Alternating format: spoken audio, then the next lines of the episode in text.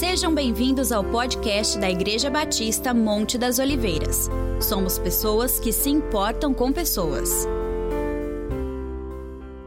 Segunda carta de Paulo aos Coríntios, capítulo 5.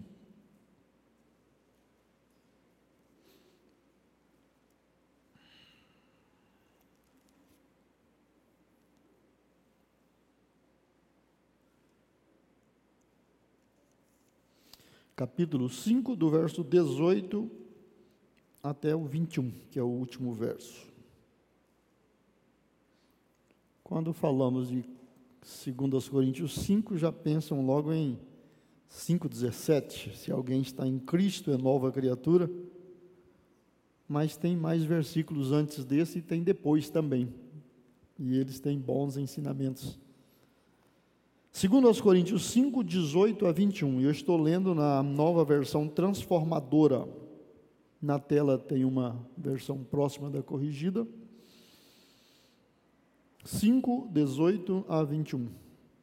E tudo isso vem de Deus, aquele que nos trouxe de volta para si por meio de Cristo e nos encarregou de reconciliar outros com Ele. Pois em Cristo Deus estava reconciliando consigo o mundo, não levando mais em conta os pecados das pessoas. E Ele nos deu esta mensagem maravilhosa de reconciliação. Agora, portanto, somos embaixadores de Cristo. Deus faz seu apelo por nosso intermédio. Falamos em nome de Cristo quando dizemos: reconciliem-se com Deus, pois Deus fez de Cristo aquele que nunca pecou a oferta por nosso pecado, para que por meio dele fôssemos declarados justos diante de Deus. Bem? Muito bem. Vamos orar. Nós temos irmãos em necessidades, né, em tratamento, ah, hospitalizados ou se recuperando. Né? Essa semana nós tivemos acompanhando a, a Gleiciane, que teve que fazer uma cirurgia bastante delicada, mas deu tudo certo. Ela, o esposo dela me mandou uma mensagem agradecendo e depois ela, já, ela mesma mandou um áudio e eu até reparti com alguns grupos a gente louva a Deus por aquilo que Ele está fazendo. Né? E outras é, pessoas que oramos, e nós vamos continuar orando e, intercedendo. Se você tem um pedido, fala para alguém que está perto de você aí. Né? A Bíblia fala: se dois ou três concordar na terra, vai ser feito no céu. Né? Então, vamos acreditar nessas verdades e vamos praticar a oração do mútuo acordo né? Eu concordo com você, você concorda comigo, e juntos nós concordamos que Deus vai operar nessas vidas. Vamos orar? Pai Santo, nós estamos aqui separando um momento para interceder pelas pessoas que estão em necessidade, especialmente na área de saúde, pessoas que estão iniciando o tratamento ou estão no meio de um tratamento ou finalizando, pessoas que se submeteram a intervenções e procedimentos cirúrgicos, pessoas que ainda estão na fase de exames ou até mesmo em tratamentos prolongados. Como igreja, nós, imbuídos de fé e de confiança no poder da tua palavra, oramos pela cura, pela saúde, pela restauração de cada uma e de todas elas. Por mais simples que seja, ou por mais complexo que venha a ser, o Senhor é poderoso para fazer muito mais do que pedimos ou pensamos. E Jesus levou na cruz as nossas dores e as nossas enfermidades, e pelas suas pisaduras nós fomos sarados. É por causa do que diz a tua palavra que nós oramos em fé, ministrando a eles e a nós como família, como corpo de Cristo. Obrigado pela ação do Senhor nas vidas que a igreja tem orado e tem apresentado a Ti. Obrigado por preservar a saúde de cada um dos Teus filhos e por prosperar o ministério e a oração da igreja em favor dos necessitados. Nós nos submetemos à tua vontade, crendo que o Senhor sempre fará o melhor de nós e o melhor através de nós, em Cristo Jesus. Pai, muito obrigado. Nós oramos agradecidos. Amém. Amém. Nós estamos começando o mês de abril em termos de domingo e de ministrações, e esse ano nós estamos ah, trabalhando em cima de uma base de missões. Nós queremos eh, nos conscientizar né, e não só pensar, mas também agirmos em função de missões. E como batistas nacionais, no mês de abril nós dedicamos para missões estaduais. E dentro do contexto do estado de São Paulo, temos muito trabalho ainda para ser feito e outros para ser acompanhado e que precisa ah, do esforço de cada igreja e de cada membro de cada Batista Nacional. E nós queremos é, crer que Deus vai nos dar um despertamento, né, porque nós precisamos ah, crescer, não importa se seja como denominação, mas como reino de Deus. O Evangelho precisa chegar ainda a muitas vidas, a muitas cidades, e há muitas pessoas para serem alcançadas e transformadas. Né? Vivemos uma realidade onde estatisticamente nasce mais crianças por dia do que se converte. Então, nesse ritmo, ah, dificilmente nós vamos alcançar ah, o índice né, de tanto nascimento quanto de conversões, e nós vamos ficar trocando figurinha e a igreja sempre em, em, em menor número, mas Deus tem um grande projeto e nós precisamos fazer parte dele. Ontem nós começamos a falar sobre isso na ceia, e eu falei sobre o trigo e o joio, aquela parábola que Jesus contou. E ele usou aquele ensinamento para falar como é o reino de Deus. Ele citou ali que o reino de Deus é como um homem que semeou boa semente no seu campo, semente de trigo, mas à noite um inimigo veio e semeou trigo falso, joio. E isso só foi percebido posteriormente, e os servos dele queriam erradicar o joio, e ele disse que não, ao tentar tirar o joio do meio do trigo, ele poderia estragar mais trigo do que propriamente é, retirar todo o joio. Deixasse, porque no devido tempo ah, eles colheriam primeiro o joio e queimaria, e depois ele ah, colheria o trigo. E na explicação da parábola ele disse que os filhos do reino são essas boas sementes, e os filhos do maligno são as más sementes. Hoje eu quero, em certo sentido, dar continuidade à ideia do reino de Deus e abordando o aspecto que Paulo falou aqui nessa segunda carta aos Coríntios. Nós cremos, os cristãos em si, de qualquer das matizes denominacionais, que Jesus veio a esse mundo para uma missão e ele agiu, ele operou, fazia parte do ministério dele ser um sacerdote, ser um rei e ser um profeta. Né? Como profeta, ele pregou a palavra de Deus, ele ensinou a palavra de Deus, ele falou das verdades presentes e futuras na sua época, né? ele combateu o pecado e as más práticas, discipulou pessoas para o reino de Deus.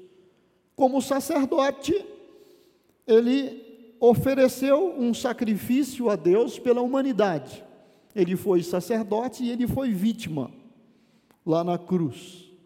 Ele se ofereceu a si mesmo né, como uma vítima que já estava previsto né, desde o Êxodo, né, o cordeiro representado na Páscoa, né, e João apresentou Jesus aos discípulos como o cordeiro de Deus que tira o pecado do mundo.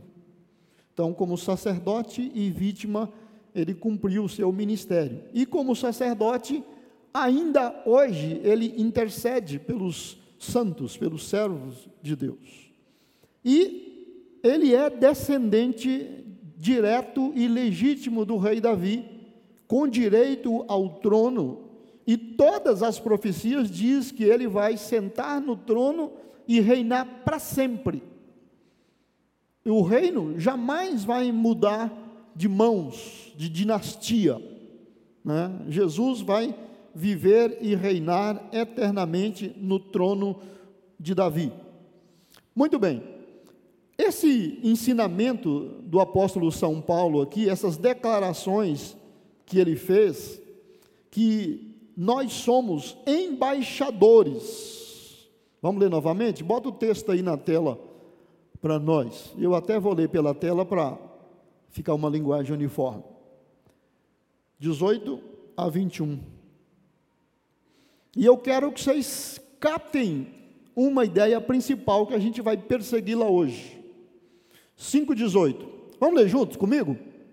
Mas todas as coisas provêm de Deus, que nos reconciliou consigo mesmo por Cristo e nos confiou o ministério da reconciliação, pois que Deus estava em Cristo reconciliando consigo o mundo, não imputando aos homens as suas transgressões, e nos encarregou da palavra da reconciliação, de sorte que somos embaixadores por Cristo, como se Deus por nós exortasse: rogamo-vos, pois, por Cristo, que vos reconcilieis com Deus. Aquele que não conheceu o pecado, Deus o fez pecado por nós, para que nele fôssemos feitos justiça de Deus. Eu quero destacar uma palavra que apareceu, ou uma ideia que apareceu repetidamente. Volta lá no 18. Todas as coisas provém de tudo vem de Deus. Quando a Bíblia fala tudo, e em grego, tudo significa tudo, igual em português. Então, tudo provém de Deus, todas as coisas têm essa origem. Então, presta atenção. Esse Deus que provê todas as coisas, nos reconciliou com Ele Reconciliar é voltar à paz. Duas pessoas que estão com amizade ou relacionamento quebrado, distanciado um do outro, se perdoam, se acertam, pedem perdão, fazem o acordo que for necessário e volta à amizade. Isso é reconciliação. Deus nos reconciliou consigo mesmo através de Cristo. E depois que ele fez isso, ele confiou a nós, nos confiou um ministério, o ministério da reconciliação. Então, duas coisas que eu quero destacar bem rapidinho. Primeiro, o pregador da cruz precisa ser um crucificado. Se Deus quer que a gente, nós como igreja, fale da reconciliação que ele propõe ao mundo, a primeira coisa a se fazer é ele se reconciliar conosco, ou nós com ele. E ninguém de nós, humanos, tinha o menor interesse em fazer paz com Deus. Mas Deus tomou a iniciativa em Cristo Jesus e nos reconciliou. Depois de reconciliados, a paz restabelecida, Deus nos deu, Deus nos confiou um ministério. Deus nos confiou o quê? Hã? Para quem que ele confiou isso? Hã? Nós quer dizer o quê? Eu. Fala isso. Eu.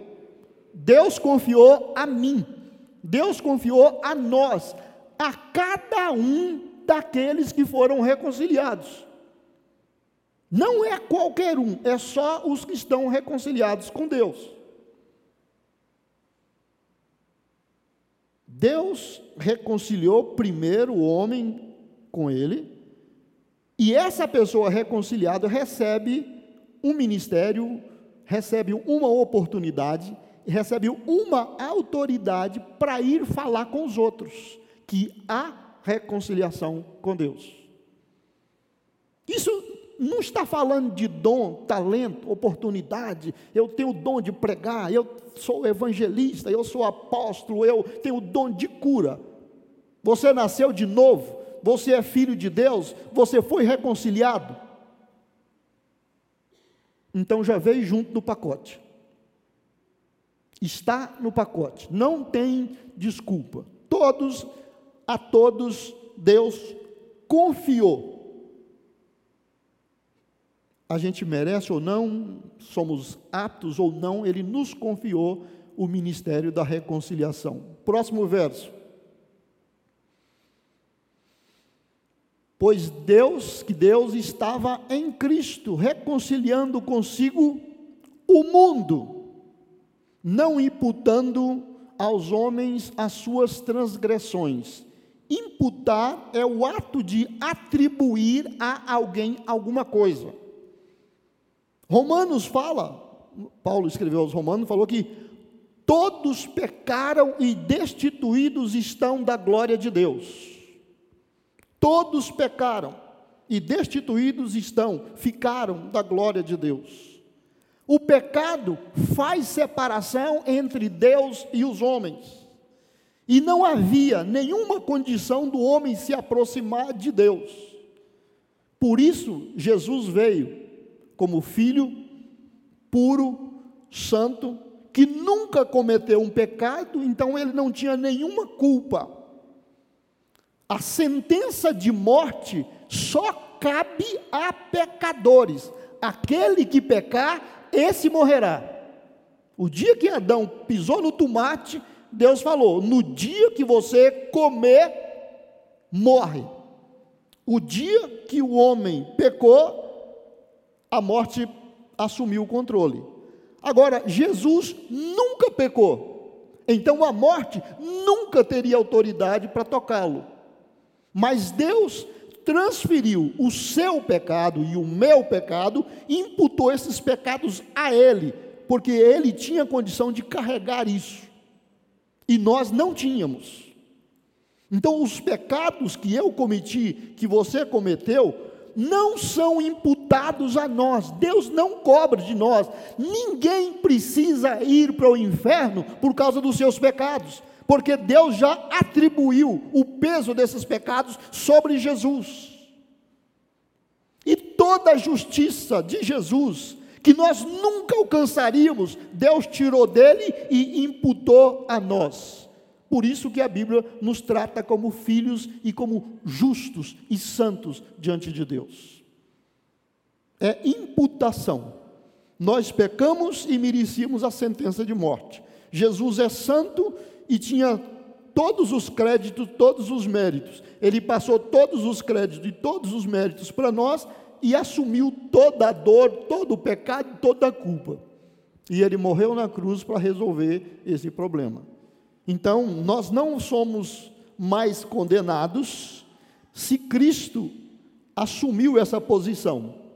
Potencialmente já foi feito para todo mundo, mas cada um precisa tomar posse da sua parte. Por isso que cada pessoa precisa convidar Jesus para ser o seu Senhor e Salvador suficiente e pessoal. Não pode ser feito por atacado e nem por herança ah, e nem por outro meio. Não é porque nascemos depois que Jesus morreu que está valendo, não está valendo. Cada pessoa tem que aceitar, receber os benefícios da fatura dos méritos de Jesus. Então, Deus imputou né, os pecados de Cristo, dos homens a Cristo e a justiça de Cristo aos homens, né? E nos encarregou da palavra da reconciliação. A responsabilidade da palavra, da pregação, da mensagem de reconciliar os homens com Deus é nossa, é da igreja, é de quem já é reconciliado. Todo mundo. Próximo. De sorte que somos embaixadores por Cristo. Somos embaixadores por Cristo, como se Deus por nós vos exortasse. Rogamos-vos, pois, por Cristo, que vos reconcilieis com Deus. Somos embaixadores. Diga isso. Somos embaixadores. Eu sou um embaixador. Você é um embaixador. Todos os filhos de Deus que foram re reconciliados é um embaixador. Essas palavras e esse ensinamento de Paulo, essas declarações que esses versos traz, elas são declarações políticas e não religiosas. Elas são declarações de política de governo, política de Estado. Jesus estava cumprindo e cumpriu uma função como estadista, como chefe de governo. Ele é o rei dos reis. Ele é o chefe de Estado do reino de Deus. E todo Estado precisa ser representado em outros Estados, e isso é feito através de embaixadas, através de embaixadores. Então, nós somos embaixadores por Cristo. Cada reconciliado é um embaixador nomeado por Cristo. Então, essas palavras são palavras políticas. Lembra que ontem eu disse para vocês que as pessoas, quando pensam em reino de Deus, eles pensam de ir para o céu, ficar pulando de nuvem em nuvem, e de vez em quando entra pelo portão dourado e chega lá, vê Deus e faz amém, aleluia, glória a Deus, e volta para as nuvens para pular. Isso não é verdade. Nós vamos ter muito trabalho, o mundo vai estar girando do mesmo jeito aqui, e há atos de governo, há atos de Estado que precisam ser feitos, e há atos de, de, de, de administração. Não sei se vocês já leram, e se leram, prestar atenção, até em Apocalipse e nos textos proféticos, que está falando depois do arrebatamento, depois do milênio, fala que as nações, nações trarão a sua glória a Deus. Se elas vão trazer glória, elas vão vir cultuar a Deus, então nações existe. Nações é composta de pessoas que moram em cidades, em estados. Estados que tem gente, tem agricultura, pecuária, indústria, escola, faculdade, hospitais. E o melhor dessas nações serão apresentadas a Deus como louvor, como adoração. Hoje nós fazemos isso apenas no plano espiritual, porque Cristo ainda não assumiu de fato o governo físico e humano aqui. Então, são declarações políticas e eu quero ajudar vocês a entender um pouquinho mais disso aqui algumas verdades importantes sobre trabalho de embaixadores. Primeira coisa, embaixadores são nomeados. Embaixadores não são eleitos por voto. O chefe de Estado nomeia os embaixadores. O rei, presidente, primeiro-ministro, o chefe de Estado nomeia os seus embaixadores. Eles não são eleitos por votação nunca. João 15, 16, quando Jesus estava ministrando aos seus discípulos, ele disse lá: Não foram vocês que me escolheram, Mas eu escolhi vocês e vos. Quem lembra? Tem Batista no meio aqui? Batista sabe Bíblia. Nomeei. Eu vos nomeei. Vocês foram nomeados, assumir uma função por nomeação. O chefe de Estado te nomeou para que você vá e para que você dê fruto e o seu fruto seja um fruto permanente. Todos fomos nomeados. Muito bem. Então, primeira coisa, embaixadores são nomeados. Eu fui nomeado, você foi nomeado. Segunda coisa, o embaixador representa o Estado.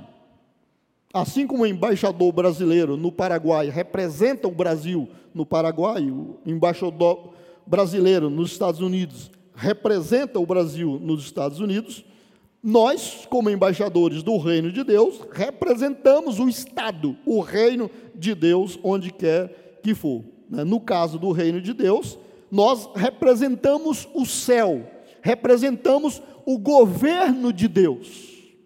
Gente, nada disso que eu estou falando aqui é um ensinamento novo para vocês, ou na Bíblia. Escrevendo aos Romanos, aos primeiros, primeiros Coríntios, no capítulo 6, quando Paulo estava corrigindo a igreja de Corinto por aquelas briguinhas internas, e ele falou que um cristão nunca deveria levar outro na justiça, ele falou: Deus vai nos dar a oportunidade de julgar os anjos, e nós não poderemos resolver querelas entre nós. Esses ensinamentos estão espalhados na Bíblia toda. Nós representamos o Estado, o reino de Deus, falamos em nome de Deus, falamos em nome do governo de Deus. Lucas capítulo 22, 19 e 20 Lucas 22, 19 e 20. E assim como meu Pai me concedeu um reino, assim como meu Pai me concedeu um reino, eu agora lhes concedo o direito de comer e beber à minha mesa em meu reino. Vocês se sentarão em tronos e julgarão as doze tribos de Israel.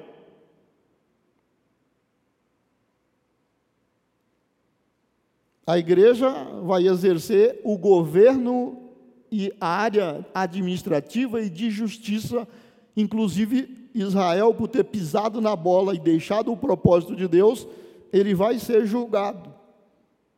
E são os embaixadores, são os servos de Deus, os que foram reconciliados com Deus que vão fazer isso. Jesus falou isso e ele estava falando com alguns deles eram judeus, eram israelitas e ele falou: Meu pai me deu um reino e eu estou dando para vocês. Vocês vão se sentar comigo no meu reino, vão comer comigo, vocês vão sentar, sentar no trono, não significa que eh, vai empiar aquele tanto de gente no trono de Jesus, não é isso.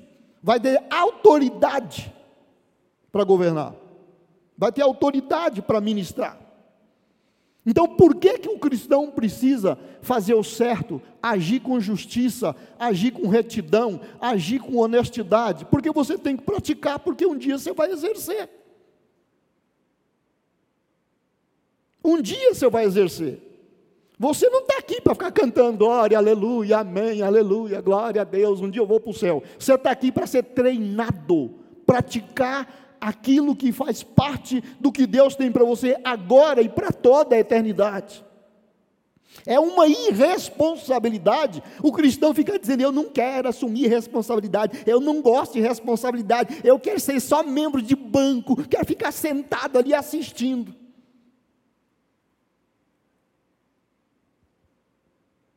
Se eu puder entrar no céu e só passar da porta para dentro, eu já estou feliz. Ou infeliz.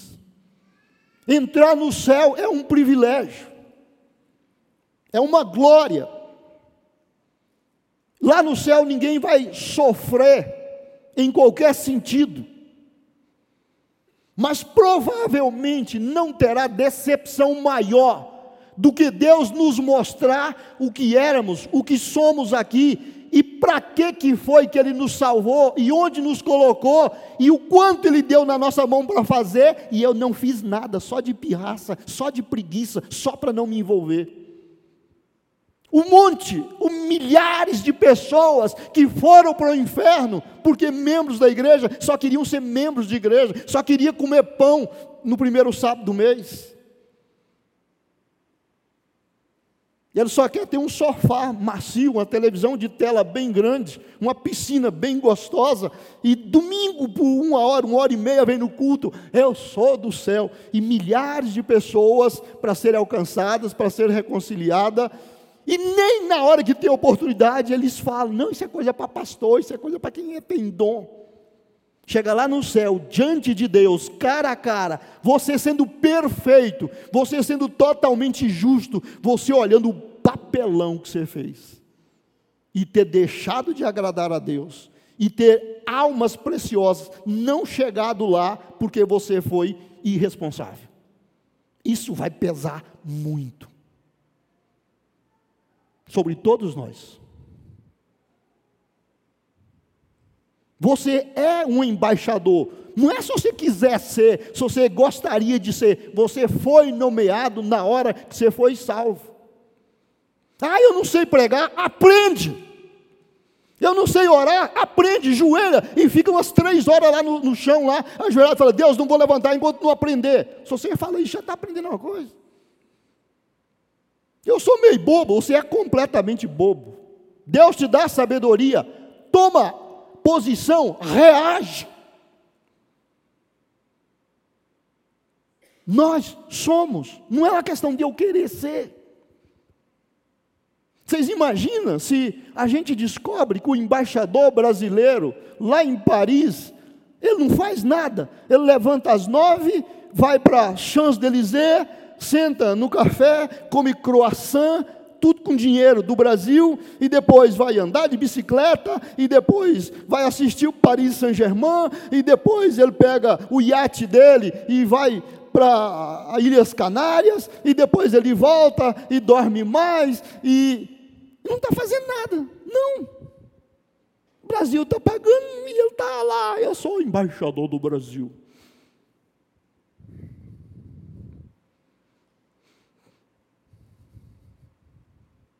Deus é mais sério que o presidente do Brasil, que o governo do Brasil em relação aos seus ministros. E você é ministro, eu sou ministro. Nós somos. Nós representamos o reino de Deus, o governo de Deus. Terceira coisa, o embaixador é comprometido com o Estado. Embaixador é comprometido com o Estado ele tem compromisso, né, apenas com o Estado, a vida dele, a inteligência dele, a capacidade dele, tudo que ele é e tudo que ele tem está comprometido com representar o seu Estado. A vida dele não tem nenhum outro sentido se não for para representar o seu Estado. 1 Coríntios 2, 1 e 2, irmãos, Paulo falando para os coríntios, na primeira vez em que estive com vocês, não usei palavras eloquentes nem sabedoria humana para lhes apresentar o reino, aliás, para apresentar o plano secreto de Deus. Pois decidi, decidi, escolhi, enquanto estivesse com vocês, me esqueceria de tudo, exceto de Jesus Cristo, aquele que foi crucificado. Eu me propus não focar em nenhuma outra coisa. O evangelho que eu preguei para vocês foi Cristo, Cristo crucificado. A minha mensagem não foi eloquente, não foi bonita, não tive esboços bonitos, bem feitos. A minha única preocupação era apresentar Cristo, Cristo crucificado. A gente pode falar de um Jesus, filho de Maria, um rapaz bonito, de olhos azuis, cabelos ondulados longos, e ele falava manso, bem-aventurados, pobres de espírito. Ele nem tinha aquela voz gerando Cid Moreira, mas a gente faz, né? Aquele Jesus suave, né? Quando a festa está meia xoxa, ele transforma água em vinho.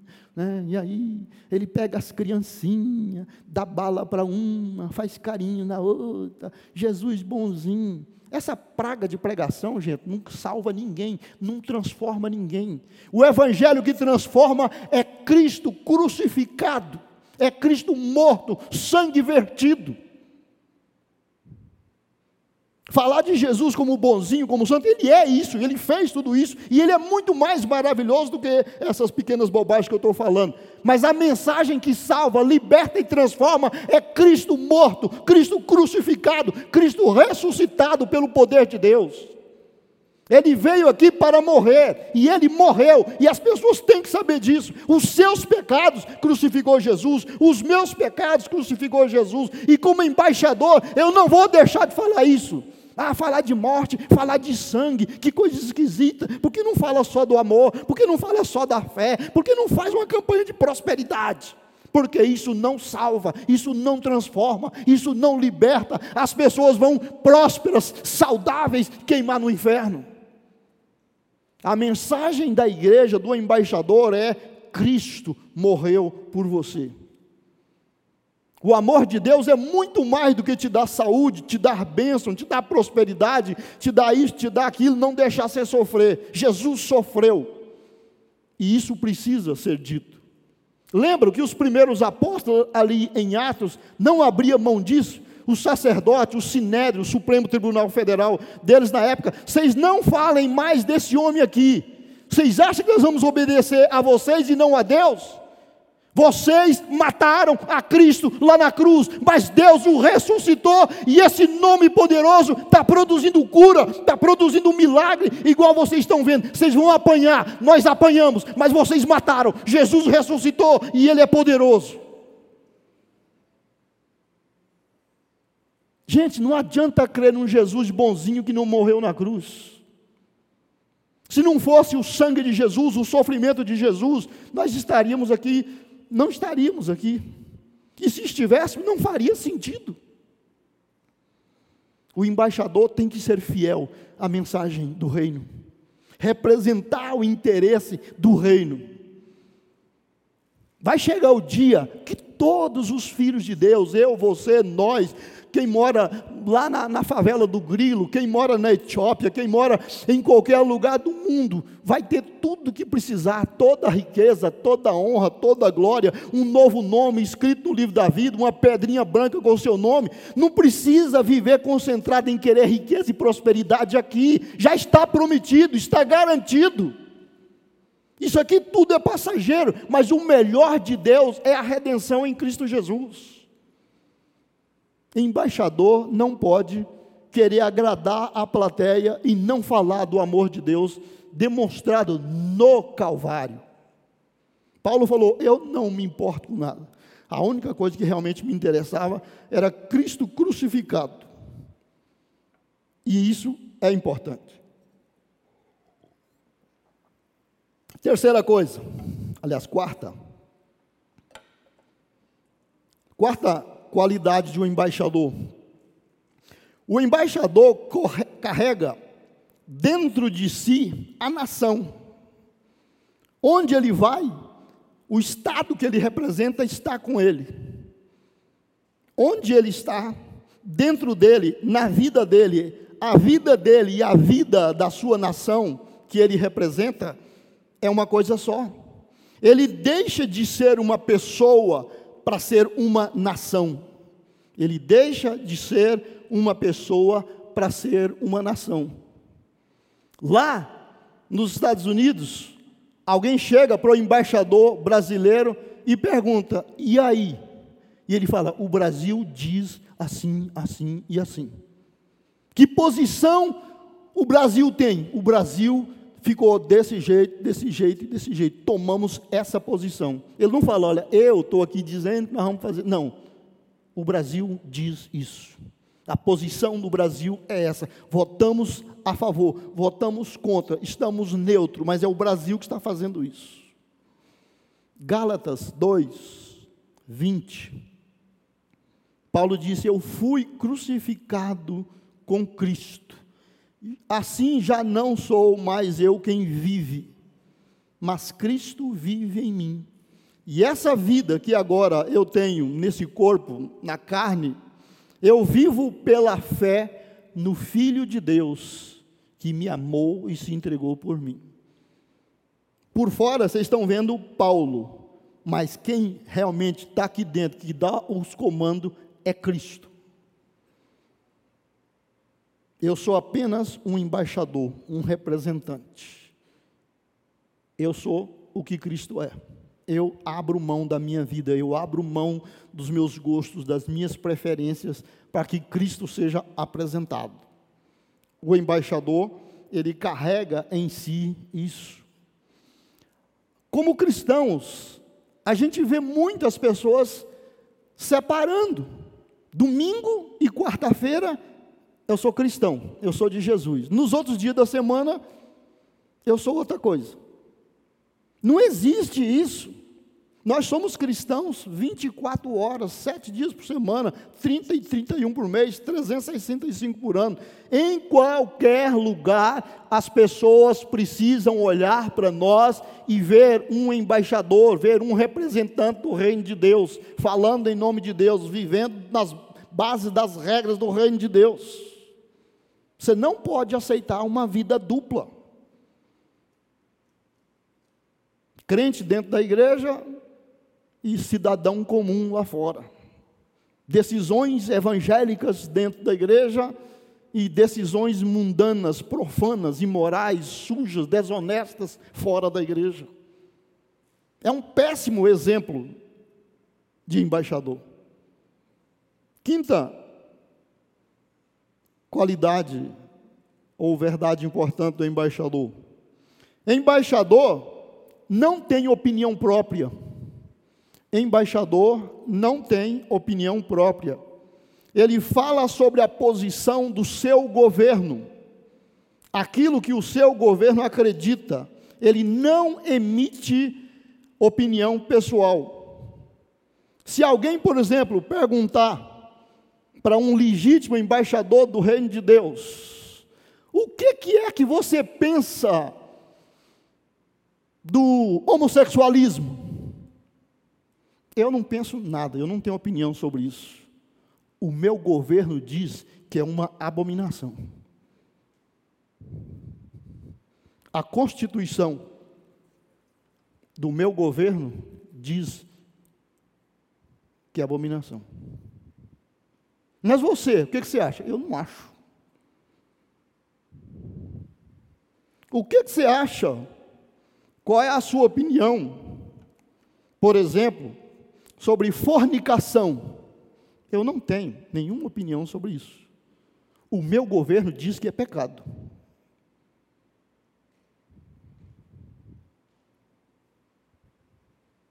O meu governo diz que é pecado. Qualquer coisa que nos for perguntado, nós falamos em nome do governo.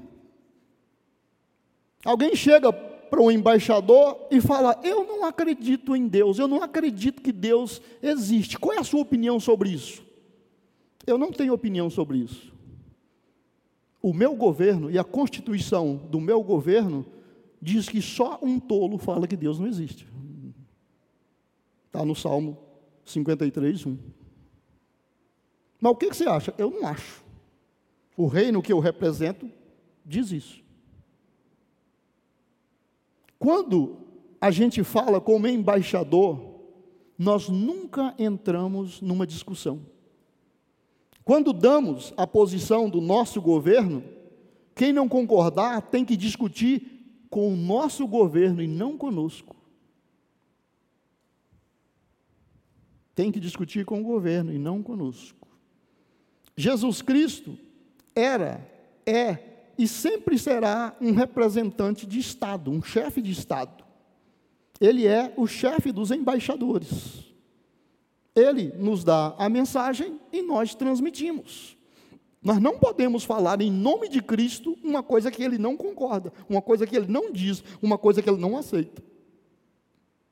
Não somos representantes dele como embaixador se estivermos contrariando o que ele crê, o que ele ensina, o que ele diz e o que ele ordenou. Ele sempre dizia que ele falava em nome do governo do seu pai. Jesus sempre disse: Meu pai diz, meu pai pensa, e eu faço o que é a vontade do meu pai. João 12, 49 e 50. Não falo com minha própria autoridade. O Pai que me enviou me ordenou o que dizer.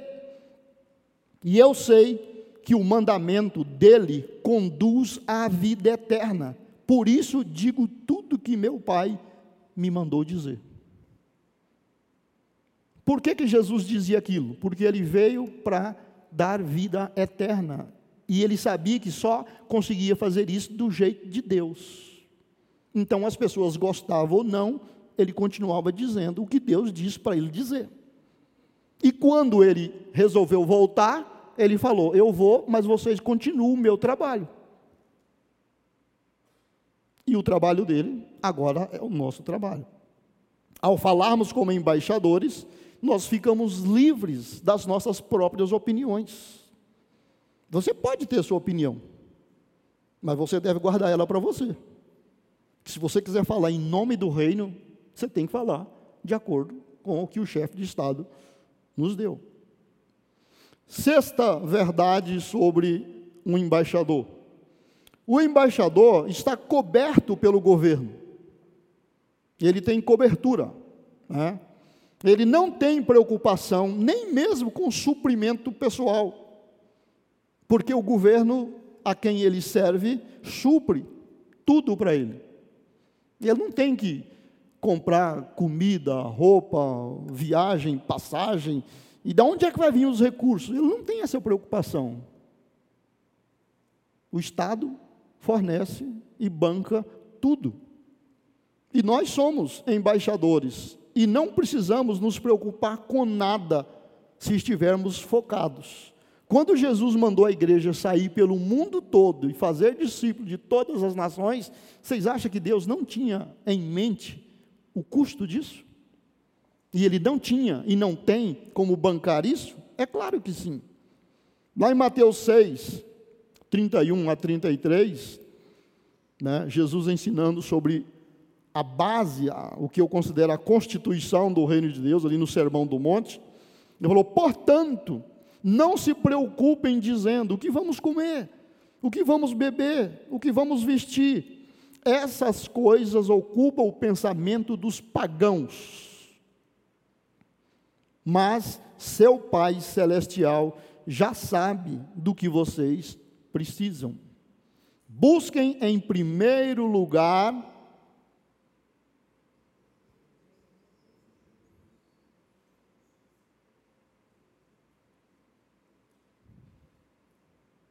Como é que é?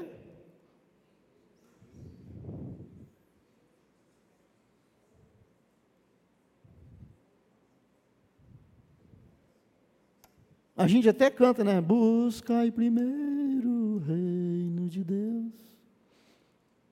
Busque primeiro o reino de Deus e a sua justiça e todas essas coisas, essas coisas que ele vinha falando, inclusive que ele citou aqui antes de comer, beber, vestir, e todas essas coisas vos serão acrescentadas. Quem disse isso? Jesus, o chefe de Estado. Gente, é uma ilusão pensar que Deus não cuida de nós nos mínimos detalhes. É claro que a gente assume isso para a gente. Ah, a minha vida é minha, eu tenho que pular cedo e eu tenho que me virar, senão quem é que paga as contas?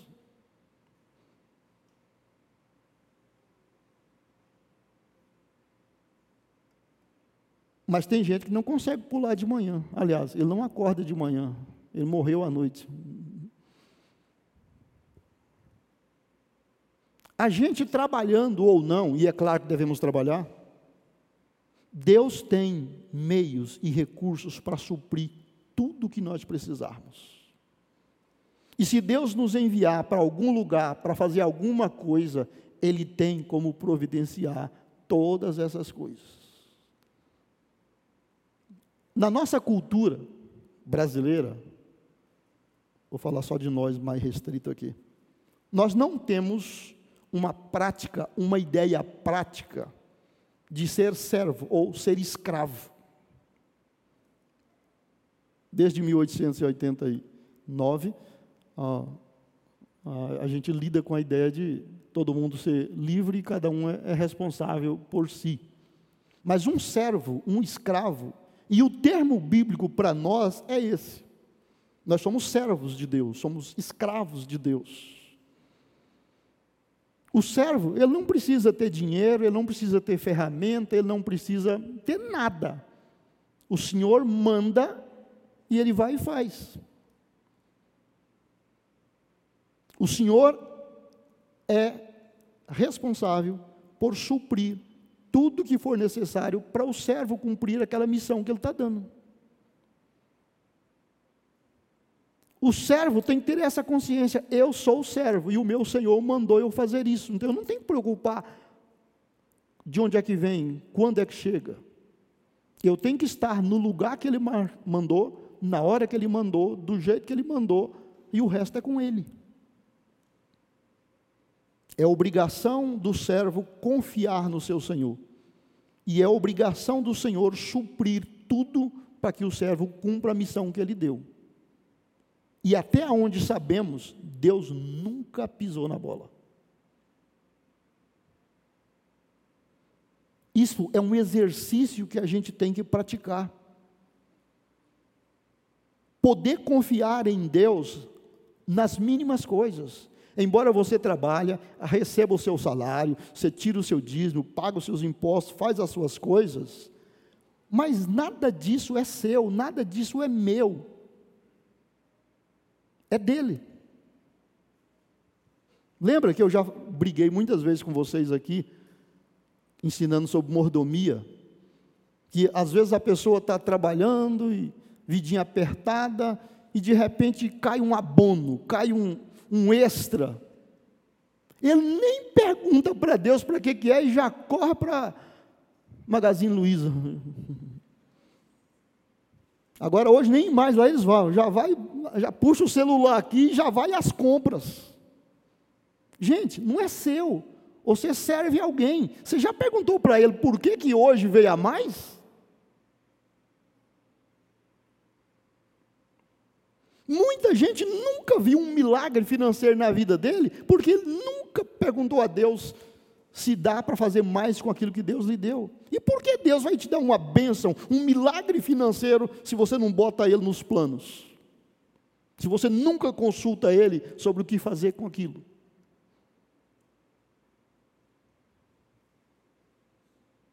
Ou outros, são mais crentes, tira os 10%, que é o dízimo, tira dois real para dar de oferta, e o resto ele samba do jeito que ele quiser é muito pouco diferente do católico que vai para Aparecida do Norte. Chega lá, assiste a missa, meia hora, e ele já vaza e vai fazer compra, vai tomar cerveja, vai fazer o que quer, porque ele já cumpriu a obrigação. Então tem cristão que pensa que se ele tirou o dízimo e tirou dois reais para a oferta, o resto ele pode tomar até cachaça. Você é um embaixador. Todos os recursos que estão à sua disposição pertencem ao Estado que você serve, pertence ao Senhor que te nomeou. E a maneira como conduzimos mostra que respeito, mostra que grandeza o chefe de Estado tem diante de nós e por nós. É uma grande responsabilidade representar o reino de Deus, mas isso precisa ser feito. Nós precisamos exercer uma boa mordomia, precisamos fazer coisas grandes com aquilo que Deus nos deu. Uma sete, sétima qualidade de embaixador: o embaixador nunca se torna cidadão do país onde ele está vivendo e servindo. Ele tem orgulho da sua nacionalidade, ele tem orgulho da sua pátria, do seu governo e do seu serviço. Aqui pode ser muito bom, mas eu sou um cidadão do tal reino. É horrível ver um cristão chafurdando no mundo de novo. foi salvo, liberto, cheio do Espírito Santo, recebeu dons, falou do amor de Deus, cantou, pregou, expulsou demônio e depois está cheio de cachaça, de caninha, está cheio de droga, ou está lá no mundão. Ah, não, resolvi ficar por aqui, aqui está bom, o negócio aqui está tá, é bom. Você tem que pensar nas suas atitudes. Você está bravo com o pastor Jason, você está bravo com a Monte das Oliveiras ou com a sua igreja, isso não tem nada a ver com Deus. Se precisar, troque de congregação, mas não troque Deus, não tire Deus do centro da sua vida, não tire o reino de Deus de dentro do seu coração. O preço da sua salvação foi paga por Cristo e não por nós, não por mim, não por um agente humano. Não ceda ao pecado. Nós estamos aqui para ser sal e luz nesse mundo, e não para ficar lá, ah, gostei daqui, vou ficar por aqui. O embaixador nunca se torna cidadão do país onde ele está representando. Ele vive, trabalha e serve ali, mas ele não é de lá e ele não se torna um cidadão dali. A sua presença ali é necessária no cumprimento de uma missão.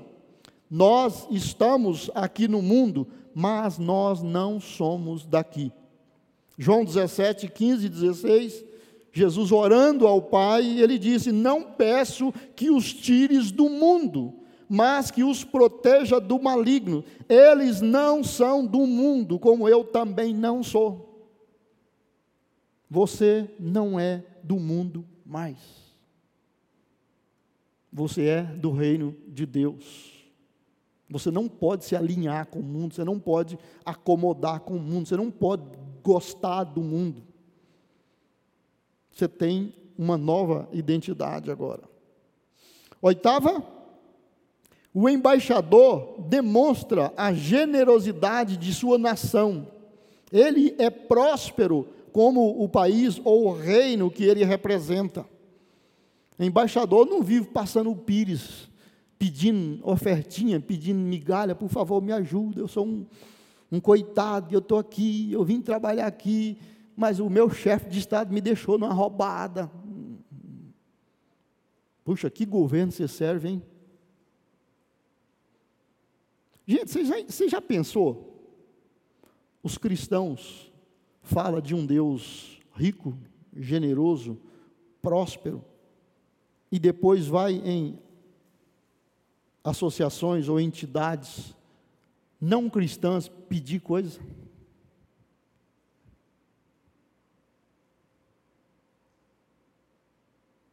Eu sou radicalmente contra. Eu não peço nada para a prefeitura, eu não peço nada para a política, eu não peço nada, uh, eu, não saio fazendo livro de ouro, eu não saio fazendo rifa, eu não saio. Ou Deus me dá, ou eu não tenho. Ou Deus supra, ou eu não faço. Como é que eu prego que o meu Deus é o dono do ouro e da prata? Mas dá para você me dar dezão aí? Dá para você dar ajudinha para nós aqui? Dá para vocês emprestar o ônibus para nós? Eu não faço. E se depender de mim, ninguém da minha igreja faz. Eu não aceito. Não faço mesmo, porque eu acho que é um, um péssimo testemunho. Ou Deus dá, ou Deus não quer que eu faça. E Ele tem como suprir. Ele tem como mandar alguém fazer isso. Mas eu pedi para quem não é cristão,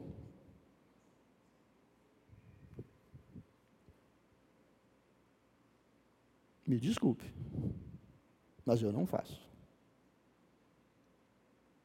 Se quiser me chamar de orgulhoso, eu aceito e fico numa boa.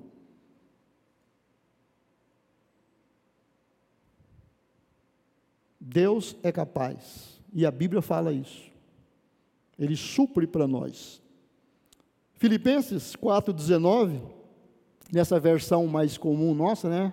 Fala, meu Deus, segundo a sua riqueza em glória, há de suprir em Cristo Jesus cada uma das vossas necessidades. O meu Deus, suprirá todas as vossas necessidades, segundo as suas riquezas na glória em Cristo Jesus. Lembra do Êxodo? Vocês já leram a história do Êxodo? Não tinha ônibus, não tinha trem, não tinha metrô, não tinha supermercado, não tinha aquavita. 40 anos, não faltou comida, não faltou água, as roupas não envelheceram, os sapatos não envelheceram, até o dia que eles entrou no lugar que tinha comida suficiente para todo mundo comer. E a comida que vinha hoje só dava para hoje. 40 anos, a comida que chegava hoje era só para hoje, amanhã era um outro dia e Deus estava lá, fiel novamente. Vocês acham que Deus quebrou de lá para cá?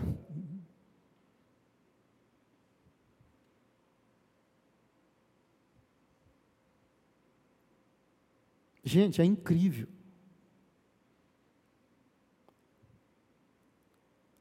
Imagina aquela cena da rocha dando água. Eu sempre imaginei, eu, assim, eu, eu, minha cabeça é meio criativa. Né? Eu via Moisés bater o cajado assim numa pedra assim, saindo um, um cano de quatro polegadas d'água assim, aquele jato forte.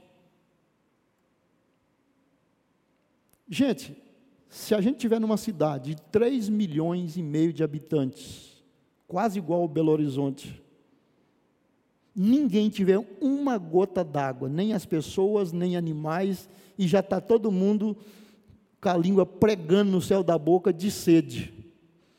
Um cano de quatro polegadas jorrando água, começando aqui, até o último lá da periferia beber água, quanto tempo vai gastar? Então, não foi um cano de quatro polegadas que jorrou.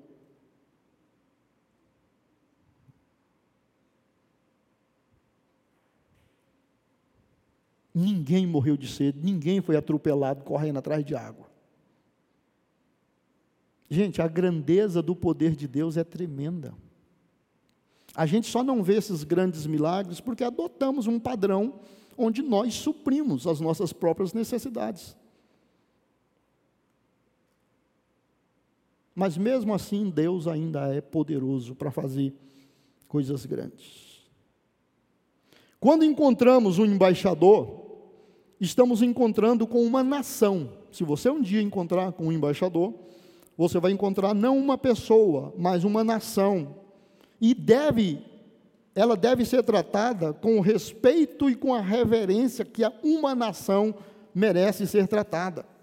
Ferir ou agredir um embaixador, isso constitui incidente internacional.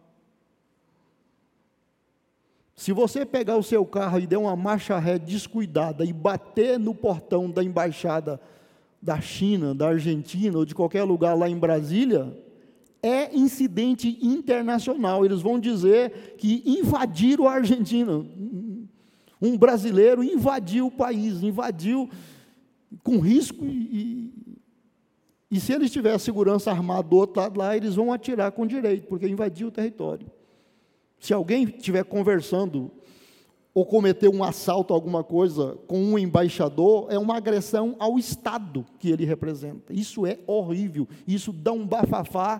O Planalto vai ter que correr, o Itamaraty vai ter que se virar e vai ter que explicar isso rapidinho e vai ter que cuidar de resolver isso muito rápido, porque é uma agressão ao Estado que aquela pessoa representa. Nós somos embaixadores do reino de Deus. Se alguém partir para cima da gente, eles estão tentando invadir um território que vai ficar arriscado para eles. Lembram de Isaías 54? Naquele dia, porém, nenhuma arma voltada contra você prevalecerá. Você calará toda voz que se levantar para acusá-la. E assim que os, é assim que o Senhor agirá em favor de seus servos. Eu lhes farei justiça, eu, o Senhor, falei. Nenhuma arma levantada Quando Jesus enviou os dez, os doze e também os setenta, eu vos dou poder e autoridade, e nenhum poder do inferno lhes fará dano. Vocês expulsarão demônios, e nenhum poder do mal os fará oposição. Nós estamos cobertos, protegidos, com autoridade espiritual suficiente. A questão é saber que, que temos isso à nossa disposição. Quando Jesus estava no momento de subir de volta para o céu e ele reuniu os seus discípulos, olha a palavra que ele disse para os discípulos: Toda autoridade me foi dada, nos céus e na terra. Toda autoridade me foi dada, nos céus e na terra. Portanto, ide e fazei discípulo de todas as nações, batizando-os em nome do Pai, do Filho e do Espírito Santo. Uma coisa está ligada à outra. Eu tenho toda a autoridade no céu e na terra, e por causa dessa autoridade, eu estou delegando autoridade para vocês ir por todo o mundo e fazer discípulos de todas as nações, batizando-os em nome do Pai, do Filho e do Espírito Santo. Se você chegar hoje lá no céu e perguntar assim: quem é que manda aqui? Quem é o bambambam bam, bam aqui? Eles vão falar: o Filho do Homem. Mas e Deus? É o Filho do Homem. Mas Deus não é o Todo-Poderoso? Deus é o Todo-Poderoso. Mas quem manda aqui é Ele. 1 Coríntios 15, Paulo ensinou que vai chegar um dia, depois que Jesus vencer a morte, resolver todas as coisas, ele vai devolver ao Pai toda essa autoridade. Por enquanto, nem lá no céu, ninguém fala mais alto, nem mais grosso, nem acima do que Jesus. E é nessa autoridade que a igreja tem que proclamar o Evangelho. É nessa autoridade que nós temos que fazer discípulos. É nessa autoridade que nós temos que pensar missões, temos que pensar evangelismo. Não é porque eu gosto, porque eu quero, é uma comissão que eu recebi. Eu fui nomeado para fazer isso a gente tem que suprir os meios para ajudar uns aos outros em cumprir essa missão.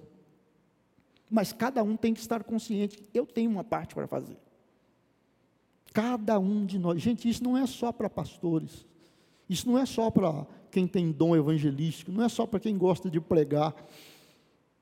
Todos nós somos embaixadores e precisamos fazer isso bem feito, para a glória de Deus você tem o poder, você tem a autoridade, você tem a cobertura espiritual prometido na palavra. É só você se encher da palavra, buscar em oração.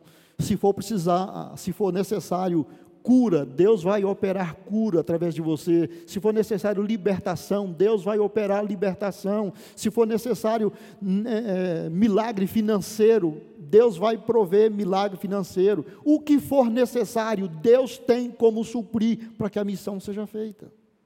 Algumas pessoas são chamadas especificamente para ir lá para a selva amazônica, igual o Luiz foi, igual o, o, o Joca está lá, para ir para o Nordeste, para ir para as populações ribeirinhas, para ir para as os grandes centros, agora que está cheio de refugiado, para ir para a África, para ir para a Oceania, para ir para a Europa, para ir para qualquer lugar. Mas outros, vamos ficar aqui, o nosso trabalho é aqui, o nosso campo é aqui. Temos que preocupar com lá, mas não podemos descuidar daqui. Se eu não posso ir para lá, eu posso fazer aqui. Se você não sabe pregar em japonês, prega em português. Faça o melhor, se proponha. Eu estou propondo, como pastor da Monte das Oliveiras, nesse ano, nesse mês de abril, nos mobilizar, a gente pensar mais seriamente na nossa postura como igreja, mas também como cristãos individualmente. Sair da acomodação e achar que só vir ao templo ou só daqui uns dias eu ter célula, isso é satisfatório. Não, não é satisfatório. O que nós já temos é suficiente para nós. Já estamos salvos, já estamos libertos, já temos conhecimento, já estamos aguardando Jesus voltar. A nossa parte está pronta. Agora é ajudar os outros que ainda não chegaram. Não tem perigo você se desviar. Não tem mais perigo você perder o que você já alcançou. Agora é concentrar em ajudar os outros. Para abençoar o estado de São Paulo em termos de proclamação do Evangelho. Nós podemos ouvir a tua voz, podemos ter um, um senso de direção do que e do quanto o Senhor quer fazer por nós. E obrigado, porque o Senhor é capaz de suprir em Cristo Jesus cada uma das nossas necessidades. E nós agradecemos por essa ajuda, em nome de Jesus. Gostou dessa mensagem? Então compartilhe com sua família e amigos e não se esqueça de nos acompanhar nas redes sociais. Até a próxima!